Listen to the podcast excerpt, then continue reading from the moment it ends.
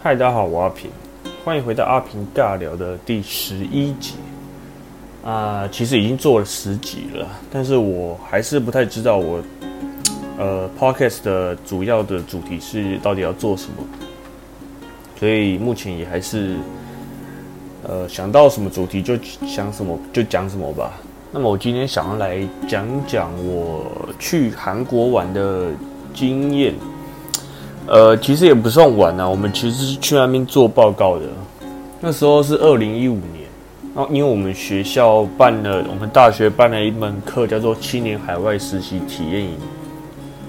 那这门课就是要自己去体验出国啊，然后订机票啊、饭店这些等等，都是要自给自足，自己呃行程什么的都要自己做。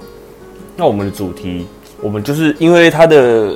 因为我们的这门课有补助，就是你要做一些呃行程的发表啊这些东西，呃来争取到补助。如果那个老师们觉得你的嗯你的计划是好的话，他们就让你补助。那因为我们看其他组，大部分人都是去玩的，去玩的行程居多，所以我们就想说，那我们要做一点不一样的，所以我们就刚好在网上看到了。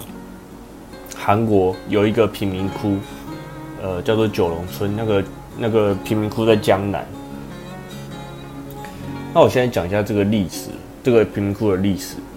这个贫民窟在一九八八年为了汉城奥运而进空了首尔市区内的贫民窟，所以那些首尔市的贫民窟的居民都被赶来这里。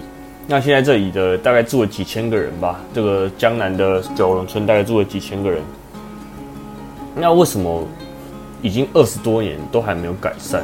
我跟我的组员，呃，推断大概有几个原因啦。是第一个是政府没有拟定一个完善的计划给居民，那另外一个就是政府的计划一直都是雷声大雨点小，就是说他们可能都有计划在讲要干嘛要干嘛，但是最后都没有实现。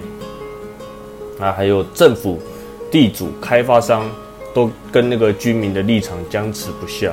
因为我们到那边的时候，看到呃九龙村外面的围墙都有贴一些布条，我们有拍下来。是那时候还不会韩文，所以之后现在回来看，就一直在在争取一些什么东西，我有点忘了。那再来一个就是政府没有给居民足够的补助金，而这些补助金大概就只够居民缴房租啊什么的，使得当地的居民都是以拾荒为生，无法翻身啊。那我们到了韩国之后，因为大概大概一组都是两个礼拜，呃，去执行你这个行程。那我们当然大部分都是玩的行程啦，就是去什么明洞啊、东大门啊，让你吃了很多美食啊。呃，那呃，韩国的食物我是除了辣的东西，我都是还蛮喜欢的，像一些呃韩国烤肉啊。呃，泡菜炒饭啊，然后春川辣炒鸡这种，这种这种没有很辣，春川辣炒鸡没有很辣，这种都是蛮喜欢的。那我们呃行程的中间，我们就去了第一次的九龙村。那我们当时其实找了蛮久的，因为好像很多人都不太知道九龙村在哪里。我们是刚好。其实一开始不知道要怎么去那个九龙村，我们就刚好看到有一个他们捷运有一个叫做九龙站的，我们想说应该应该就是在那边吧，所以我们就过去了。然后我们就沿路一直问一直问啊，那个店员呢好像都觉得哦好奇怪，啊，这些人是怎样？为什么要去这个贫民窟啊？而且而且又是外国人。那我们到那边的时候，真的是这个差距真的是让我们吓了一跳，就是你。呃，你在马路的对面，马路对面就是九龙村。那我们在另外一面，其实是一个高楼大厦林立的地方，然后对面就是一个呃贫民窟的样子。那个差距是是呃差别真的是很大的。那我们第一次去，其实只有拍拍照而已，就看，其实也没有想要干嘛，就是拍拍照，也不敢打扰当地的居民啦。那因为看，然后。那个村九龙村的路口写了一个“快乐九龙村”，那个反差之大，看起来一点都不快乐。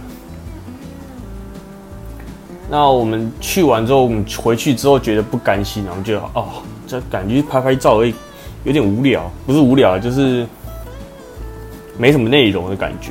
那我们就过了几天，又再去了第二次。那我们就是有找一些当地的居民要访问，但是都一直被拒绝，而且我们又不会韩文。当时啊，我们都是用 Google 翻译来把让他念出来的，然后。因为一直被拒绝，还是有有点沮丧，所以我们想说再问一个好了，就如果不再不行的话，就回去，就回去了。你就问一个老奶奶，然后她知道我们来意之后，她就赶快把我们带进屋子里面。那那时候我们还不懂韩文嘛，所以我们有录，虽然我们有录音录影，但是我们都不知道在讲什么。我们是之后请呃懂韩文的人的学长学姐，请他帮我们翻译，我们才知道。他们在讲什么？那他一开始就是一样，就讲他们的故事，呃，就跟前面讲的一样，他们也是被赶来这里的，但是他们居他们的儿女居然是医生，但是却不带他不带他们出去，那是不太能理解。那政府也一直没有给他们完善的计划，然后还说，其实我们还好遇到他，不然因为前几天。呃，有人也是来访问这个村子，然后就发生了流血的冲突，就是大家都不想让被访问啊，所以就可能很生气，就就打了那个访问的人。所以说我们算是很幸运的。那他讲一讲，呃，因为感觉心里也是很委屈啊，所以最后也是哭了。然后我们就也是安慰他，就抱抱他，这因为我们也不会讲韩文。之后就赶快离开了，然后之后也是呃玩的行程啊，然后就回国了。那回国发表有成果发表也还不错，拿到了第一名，就是也有拿到补助，呃，也有被电视台采访。那去年教育部也在一次访问的我们，就因为要出一本书了，那现在书书也已经出了，也是一个蛮特别的经验。那。这一次的韩国行，就是让我们觉得，呃，真的要惜福。我们在台湾这个环境是真的还不错的。就虽然韩国虽然在我们台湾看起来都是一些光鲜亮丽的外表，但是其实，在我们没看到的地方，也是有很多不不为人知的一面呐。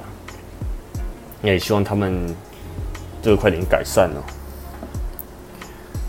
那今天的阿平尬聊就到这里了。如果你有什么去韩国，呃，或是其他国家玩有些特别经验的话，也欢迎分享给我。那我们今天这一集到这里喽，下期再见，拜拜。